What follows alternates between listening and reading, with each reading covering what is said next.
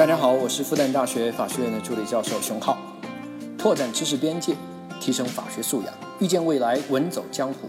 来到屌丝法学，你就是法学达人。老铁们，欢迎来到屌丝法学，我是龙志新。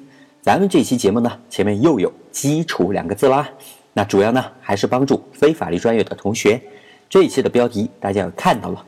如果整个民法只能上一节课的话，没有时间上其他课的话，那么就是今天这节课啦。那今天我们要学的就是六个字：民事法律关系。对于我们的普通青年来说呢，你只要掌握三点。传统的让人打瞌睡的那套法学体系呢，不需要。咱们是屌丝法学，不是正统法学院，所以呢，咱们的一个特点就是言简意赅，直击要害。好，哪三点呢？第一就是能把民事法律关系和一些乱七八糟的法律关系分开。第二呢，能区分民事法律关系和刑事法律关系和行政法律关系。第三，民事法律关系下面呢分为两种情况，一种是财产法律关系，一种是人身法律关系。那第二、第三点，其实呢我们以前还算详细的说过，所以呢今天的重点就是第一点，把民事法律关系呢和其他乱七八糟的关系分开，不难吧？OK，我们就来先搞第一个事儿。好，先说民事法律关系。那早上六点你醒来，一开灯，你跟电力公司就发生了电力供应服务合同。那你洗个澡，就和自来水公司发生了生活用水供应服务合同。房子呢是你租的，你跟房东之间呢就是房屋租赁合同。出门到了楼下呢，心情好，给了乞丐一块钱，赠与合同法律关系。然后呢，你坐地铁。那么就是地铁客运合同法律关系。你到了民政局门口，你和女朋友一起去民政局领了结婚证，那你呢就和你的女友之间从此就不是无法律关系啦，就变成了夫妻法律关系。领完结婚证以后呢，你俩就打车到了妇产科医院办理了入住的手续，你跟医院之间就发生了医疗服务合同法律关系。两个小时以后呢，你女朋友生了一个金发碧眼的小男孩。从此呢，金发碧眼的小男孩就和你的女友，哎，不是，应该叫老婆之间就有了抚养的法律关系。当然，你不一定有抚养义务喽。那你呢，就想不通，抱头痛哭，跑出了医院。头上一片青天，结果呢，祸不单行，还被车给撞了。司机呢，和你之间就发生了侵权责任法律关系，然后你又被送回了医院。那这些呢？大家生活当中的日常，别看有的事儿钱少，但是呢，这些都是明明确确的法律关系。好，说到这里呢，有感觉了吧？OK，我们就来说一下那些不是法律关系的关系，但是呢，又比较容易混淆的一些情形啦。好，区分民事法律关系和非民事法律关系，那么最重要的一个标准吧，三个字：可诉性。诉是诉讼的诉。翻译成人话呢，就是能不能起诉的意思，就是你起诉到法院，你去告他，然后看人法院会不会理你，会不会让你立案的意思。好，我们来看第一种，叫好意施惠关系。比如呢，你独自一个人从北京搭车去柏林，路上呢有个好心司机开着哎新车，那愿意搭你。你刚上车，然后司机一看你脏兮兮的，哎呀，又把你给轰了下来，然后你很生气啊。但是呢，你能起诉这个司机违约吗？不是说好让我上车的吗？怎么又不愿意搭车了呀？对不起，起诉不了，这是好意施惠关系。那搭车去柏林是个旅行的纪录片，有兴趣的朋友可以去搜一下。那大家日常当中呢，好意施惠关系其实还是蛮多的。比如啊，说说好请你吃饭，但是后来又不请了。哎，说好下楼帮你拿个包裹，后来接个电话给忘了。还比如啊，路边给人指个路，指错了；还有帮忙倒车，哎，帮忙指挥一下；人女司机倒车，哎，帮忙指挥一下；还有大风把这个女神的裙子哎吹了起来，我上床 十分擅长，我上前帮人按一下，哎，都是好意社会关系。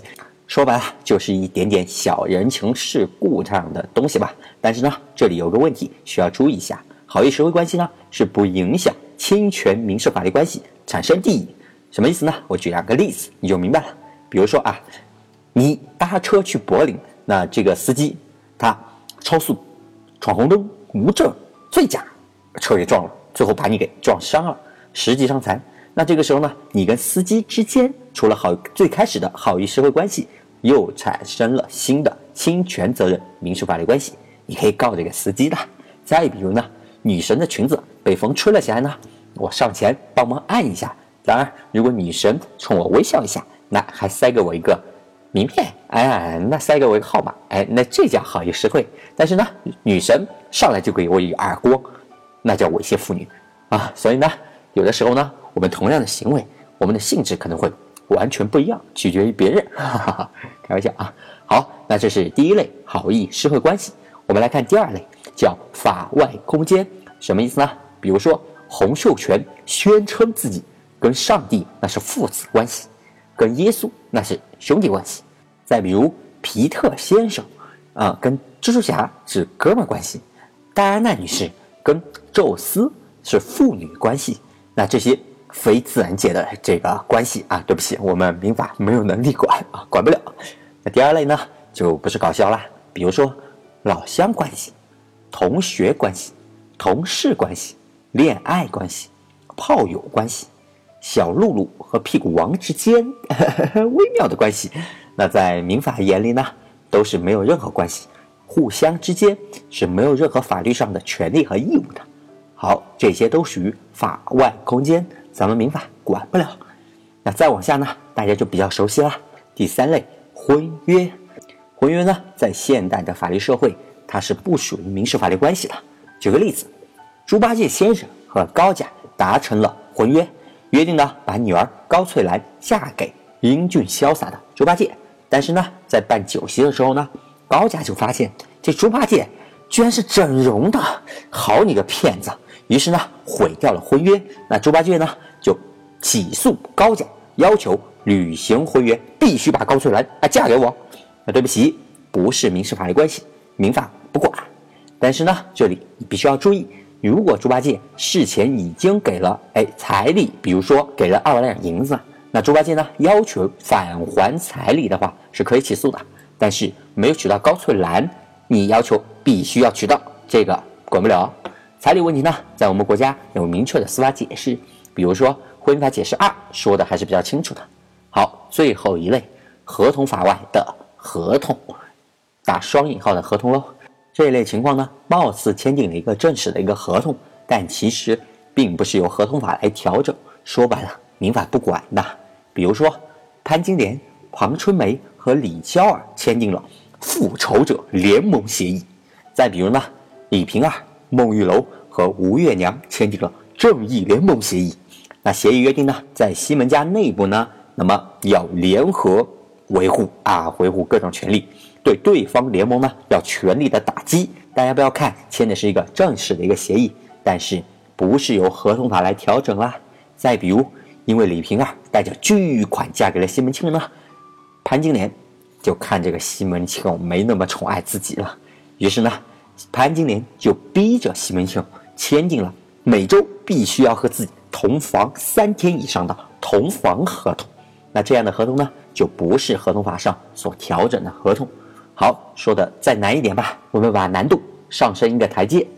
再比如啊，花子虚和西门庆达成了合伙买彩票协议。那合同规定呢，每期开奖之前呢，两人哎坐在一起喝酒玩女人，顺便商量一下号码。选定号码以后呢，两人轮流去买彩票。哎，这一期你买，下一期我买，就这样。两人呢，这一天就把号码给选好了。这次呢，本来轮到西门庆你去买彩票，结果呢？那天西门庆啊，他忙着勾搭花子虚的老婆李瓶儿呢，就就没去买成。结果最后吧，他们选的那个号码居然就中奖了，中了大奖！哎呀，那花子虚啊，那给气的呀，帽子绿的，脸是红的，就来起诉西门庆了，要求西门庆赔这个该中的这个大奖的这个奖金的一半。OK，那这个合伙买彩票的协议，那就不是一个合同法的范围。合同法管不了，那在这呢，你可能会问，就协议和合同，哎呀，有什么区别？好，既然说到这里，我们就来一起说一下吧。合同呢和协议在法律上的区别呢，就跟马铃薯和土豆的区别啊，它是一样的。这里呢，大家千万别信百度知道那些这个答案。说什么合同啊是正式的场合啊，包含了违约责任啊，协议啊是简单的基础的，不包括违约责任之类的，真心别信。所以啊，有的时候百度知道，它就是会误导大家，包括有时候百度百科更严谨很多了，都会误导大家的。所以呢，有的时候咱们还是要发挥自主研究的批判性思维的精神，有的时候要自己去考证。那在法律上呢，合同和协议就是一回事儿。这还真不是我律师不严谨，立法者这帮顶级的专家，他们也是混着用的。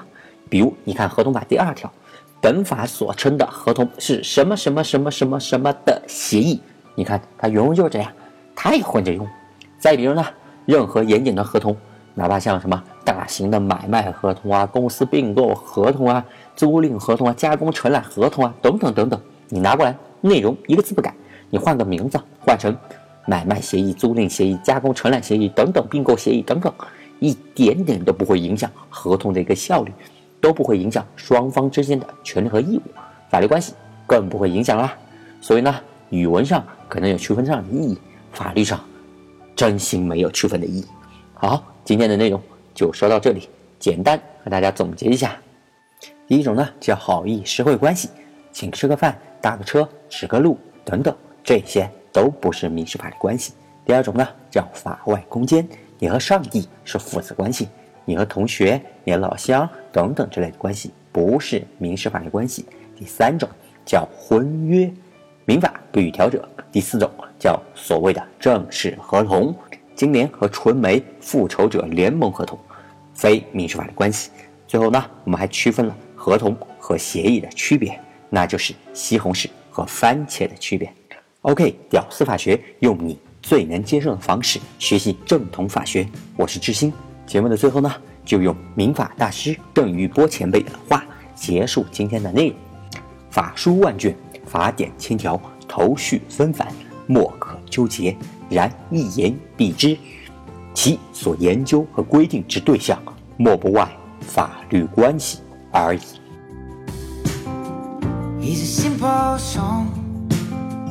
Won't stop the rain from coming down? We're heart from breaking.